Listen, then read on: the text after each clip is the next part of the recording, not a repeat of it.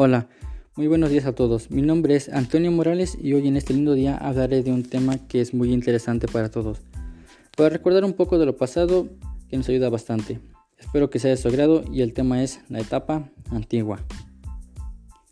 La Edad Antigua es un periodo tradicional muy utilizado en la periodización de la historia humana, definido por el surgimiento y desarrollo de las primeras civilizaciones que tuvieron escritura, llamadas por ello civilizaciones antiguas.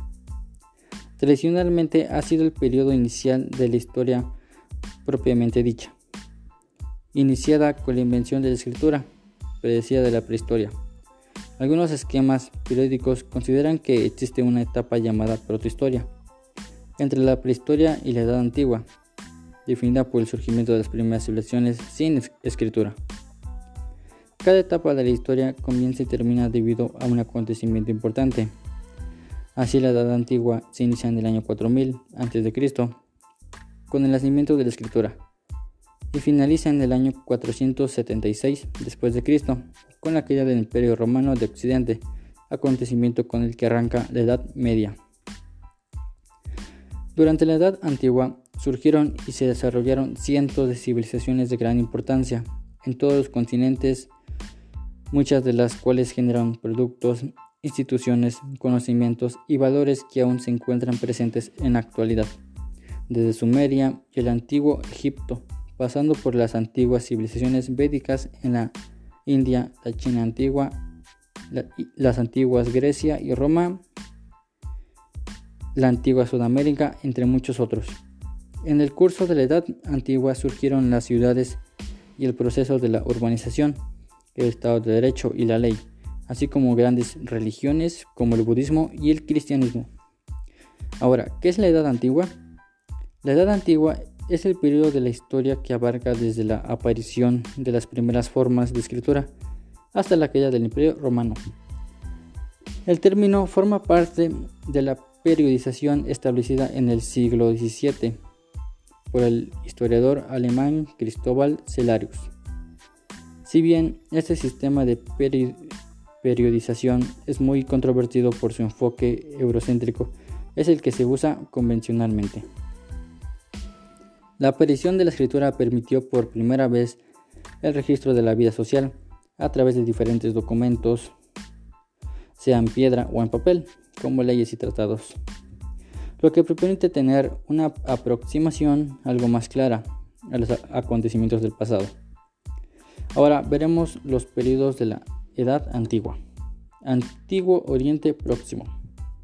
Comprende el estudio de la Mesopotamia y las civilizaciones que allí se desarrollaron. Sumeria, Akkad, Babilonia y Asiria. Asimismo comprende el estudio de Persia, Anatolia y Armenia antiguas. Levante Mediterráneo antiguo, Siria, Jordania, Arabia antigua y Egipto. Antigüedad clásica. Comprende la conformación de las civilizaciones griega y romana de la primera Olimpiada o la fundación de Roma en el siglo 8 a.C. hasta el esplendor del Imperio Romano siglo II después de Cristo. Antigüedad tardía. Este periodo inicia con la crisis del Imperio Romano, acaecida en el siglo III. Sin embargo, con respecto a su finalización, los autores se dividen. Algunos ubican el fin de la Edad Tardía en el fin del imperio del siglo V, mientras otros lo ubican en el siglo VIII, periodo de la llegada de Carlomango al poder y del Islam a la península ibérica. Ahora veremos las características de la Edad Antigua.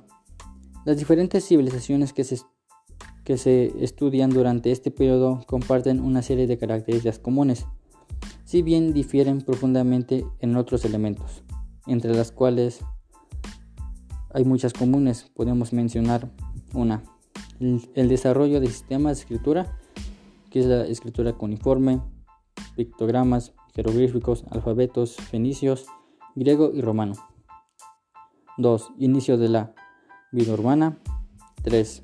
Conformación del poder político. 4. Aparición del poder organizadas alrededor del templo y del sacerdocio. 5. Estratificación social. 6. Tendencia de esclavos. 7. Pago de tributos.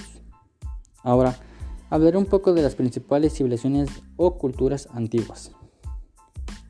El antiguo Egipto fue una civilización antigua de la parte oriental de África del Norte. Se concentró a lo largo del curso inferior del río Nilo en lo que hoy es el estado moderno de Egipto. La civilización se unificó en torno al año 3150 a.C. con la unificación política del Alto y el Bajo Egipto, en el marco del primer faraón, en una serie de periodos comparativamente estable, llamado por los estudiosos de hoy como reinos separados por periodos de relativa inestabilidad, conocido como periodos intermedios. La civilización egipta o Egipto alcanzó su pináculo en lo que hoy es llamado el Nuevo Reino, después de lo cual entró en un periodo de lenta y constante declive. Egipto fue conquistado por una sucesión de potencias extranjeras en su periodo tardío, y el imperio de los faraones terminó oficialmente en el 31 a.C., cuando el imperio romano conquistó y absorbió el Egipto que desaparece como Estado. Este acontecimiento no representó el primer periodo de la predominación extranjera, pero fue el que condujo a una transformación gradual en la vida política y religiosa del Valle del, del Nilo, marcando el final del desarrollo independiente de su cultura. Ahora hablaré un poco sobre la antigua Roma. Es el nombre dado a la civilización romana, que se desarrolló en la península itálica durante el siglo 8 a.C. A partir de la fundación de la ciudad de Roma durante 12 siglos de existencia, la civilización romana tuvo formas de gobierno como la monarquía romana, que luego fue reemplazada por la República Romana, hasta convertirse en un gran imperio que dominó Europa occidental y los alrededores del mar Mediterráneo a través de la conquista y asimilación cultural. Sin embargo, una serie de factores sociopolíticos causaron el declino del imperio, que fue dividido en dos, la mitad occidental, que fue el imperio romano de Occidente, donde estaban incluidas la Hispana, la Galia e Italia, dentro en colapso definitivo en el siglo V y dio lugar a varios reinos independientes. A la mitad oriental, Imperio Romano de Oriente gobernó la parte oriental del Imperio Romano.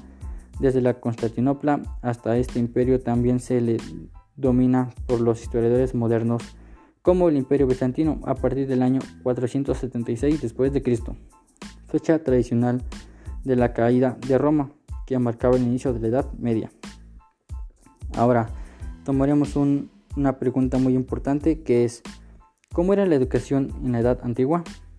No cabe duda de que la enseñanza de la época antigua fue la base fundamental de la educación de hoy en día, porque desde ese tiempo se pusieron en práctica métodos de enseñanza dirigidos por un educador. Me llama la atención que se utilizaban métodos didácticos que todavía se siguen empleando como el abaco, piedritas de colores, figuras, entre muchos más. En la antigua Grecia, más especificaciones en Atenas, era una educación intelectual como la, como de nuestro tiempo. Siempre se basaba en una disciplina severa. En Esparta, la educación preparaba a los niños y jóvenes manteniendo un buen estado físico para estar listos para la guerra. Para ellos no era tan importante lo intelectual, hay que tener en cuenta que en estos dos estados era un privilegio de pocos estudiar, solo estudiaban los hijos de las personas de gobierno, los cuales se preparaban para ser los futuros esclavos y ocupar cargos en el Estado. Los hijos de los esclavos eran educados por sus padres, enseñándoles algún oficio.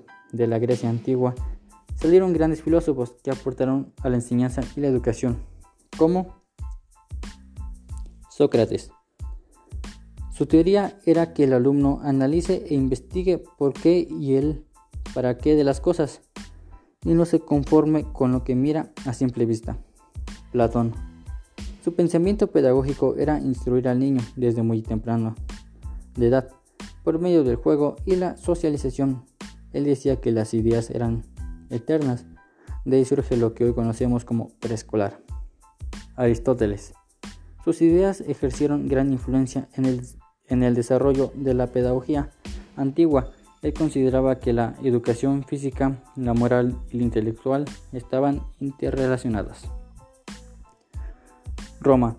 En Roma existían dos escuelas, la elemental y la gramática, las cuales eran privadas en la elemental estudiaban los plebeyos y en la gramática los hijos de los nobles. La Edad Antigua es la época histórica que coincide con el surgimiento y desarrollo de las primeras civilizaciones, en donde la mayor atención se presta al descubrimiento de la escritura, que permite marcar el final de la prehistoria y el comienzo de la historia. De igual manera, se da el inicio de la vida urbana, ciudades muy superiores en tamaño y diferentes a las aldeas, la aparición del poder político, como los palacios y los reyes, y las religiones organizadas como los templos y sacerdotes, una compleja estratificación social, esfuerzos colectivos de gran envergadura que exigen prestaciones de trabajo obligatorio e impuestos, y el comercio de larga distancia, todo lo que se ha venido a llamar revolución urbana. En las ciudades aldeas maestros que enseñaban las primeras letras en sus escuelas mixtas de niños y niñas. Entre el pueblo había ilustrados, pero también había quienes sabían leer y escribir. Sin embargo, solo los varones de familias acomodadas seguían estudiando después de los 12 años. Un gramático o profesor de la literatura iba a su casa para que estudiaran los, los autores clásicos y la mitología. Los jóvenes ricos estudiaban para cultivar su espíritu, para no ganarse el pan o para integrarse a la vida pública. Las materias que aprendían estos jóvenes tenían un gran valor de prestigio porque embellecían su alma, como la retórica, que era el arte de hablar elocuentemente en público. Todos los muchachos aprendieron modelos de discursos judiciales políticos, a los 14 años el joven comenzaba a usar indumentaria de adulto y un par de años podía optar por una carrera pública o entrar en el ejército.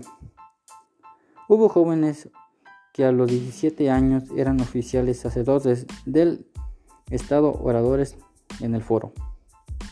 El aprendizaje sobre asuntos cívicos y profesionales se aprendían en la escuela. Asimismo, ahí se enseñaba la lengua y literatura griegas. Esto se les daba prestigio ante la sociedad y les elevaba su intelecto formado, así lo que llamamos las clases sociales. Y bueno, hoy en día la educación tiene similitud con la época antigua. Hoy son pocos los que tienen el derecho a estudiar, ya que los recursos de algunas familias no son suficientes.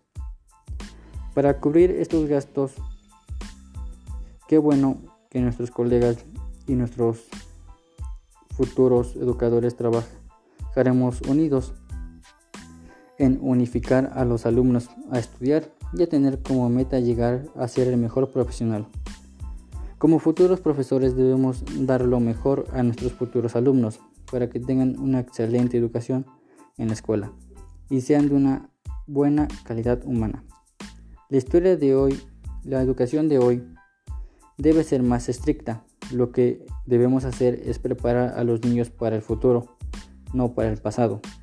Espero que todos los futuros profesores seamos muy buenos para nuestros alumnos.